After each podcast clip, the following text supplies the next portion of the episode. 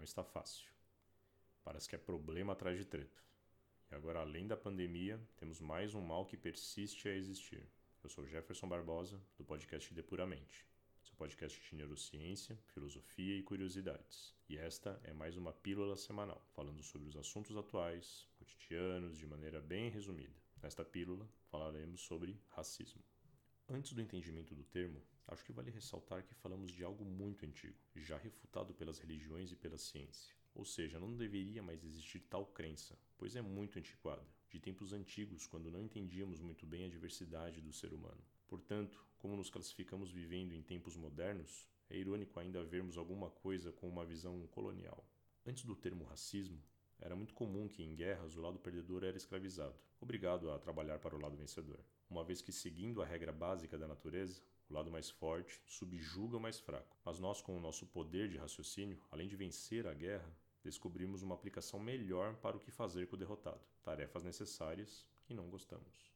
Seguindo essa ideia, por séculos ampliando nossos domínios, começamos a nos aprimorar cientificamente, o que nos permitia levantar teorias sobre diferentes espécies de humanos, o que resumidamente dividia o mundo em duas partes: o povo europeu e o não europeu, sendo considerado o não europeu todo africano, pele negra e indígenas. A teoria se reforçava pelas doutrinas raciais, analisando crânios de povos diferentes. Havia um entendimento de que o homem branco era mais desenvolvido do que o homem tribal negro, o que se reforçava ainda mais pela sua superioridade tecnológica, que na verdade poderia ser explicada de forma bem mais científica. Talvez o europeu, pelas limitações de terras e disputas constantes com seus vizinhos, precisava evoluir rapidamente seus conhecimentos de guerra e ciências, só assim sobrevivendo às constantes ameaças. Já os indígenas e africanos, devido à abundância em acesso a fontes alimentares e vastos territórios, talvez não havia essa necessidade de aprimoramento tecnológico mais urgente. Naturalmente, onde existe menos eventos e conflitos, menos a evolução está presente.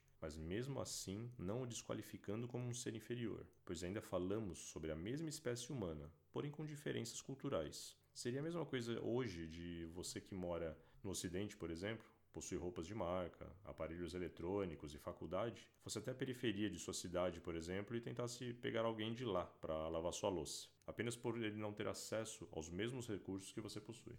E falando em recursos, o maior incentivador da escravidão foi a expansão econômica da humanidade. Como já diziam, o dinheiro é a raiz de todo o mal. Nos negros, o homem branco viu uma ótima oportunidade. Um povo mais abastado, tribal, sem condições de resistir, forte fisicamente, eram as características perfeitas para a mão de obra barata. O escravo nada mais era do que os robôs que hoje em dia procuramos desenvolver para auxiliar diariamente em tarefas básicas, aprimorar linhas de produção e por aí vai. Claro que fornecer peças também se tornaria algo muito comercial. Os mercadores de escravos movimentavam um negócio muito lucrativo, pois precisavam de infraestrutura para caçar os escravos, armas, pessoal, embarcá-los e distribuí-los aos interessados. Isso exigia um custo alto, e, portanto, a venda também era bem cotada.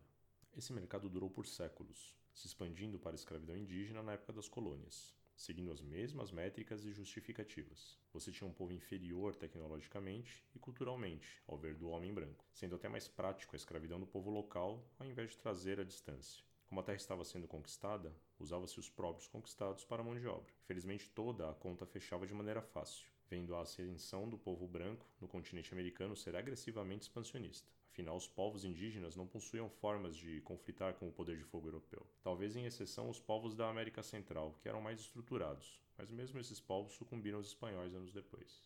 Avançando na história, com a intensificação dos movimentos libertários dos escravos, o racismo vai se municiar nas ideologias das raças puras, usando seu passado escravatório como uma classificação de inferioridade. Ideais como o nazismo e fascismo começam a aflorar como visões defendidas pelos ultra-radicais de direita, priorizando a suposta pureza da raça superior sobre as minorias. Esse discurso disseminado na época da Segunda Guerra Mundial é a mais conhecida pelos racistas atuais, considerando a minoria negra como inferior até os dias de hoje.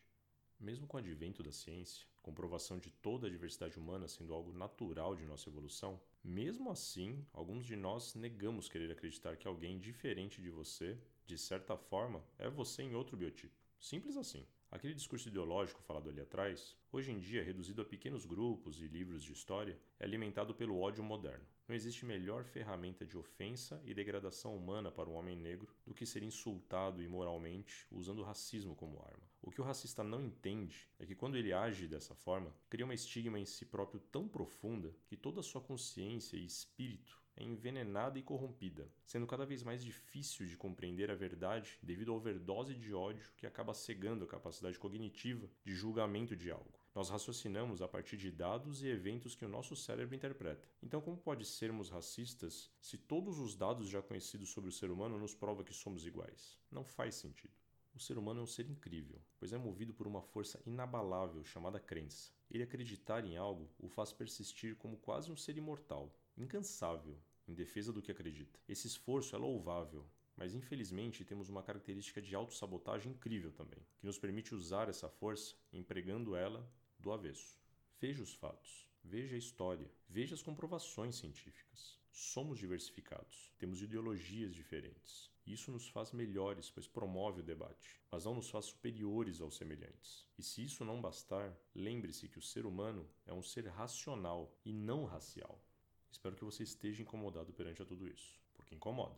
E é indignante cada dia que aparece de novo. Agora estamos com a situação destacada pela mídia devido à proporção que tomou. Mas todo dia isso ocorre, e muito. Então faça a sua parte. Não se cale ou ignore, mesmo que não seja com você ou com alguém que você conhece. E você, meu amigo, negro, preto, irmão, com orgulho, você não está sozinho. Nunca esteve e mais do que nunca não estará. Conte com a gente. Encerro esse episódio com uma frase de Nelson Mandela: Ninguém nasce odiando outra pessoa pela cor de sua pele, por sua origem ou ainda por sua religião. Para odiar, as pessoas precisam aprender. E se podem aprender a odiar, elas podem ser ensinadas a amar. Até o próximo episódio.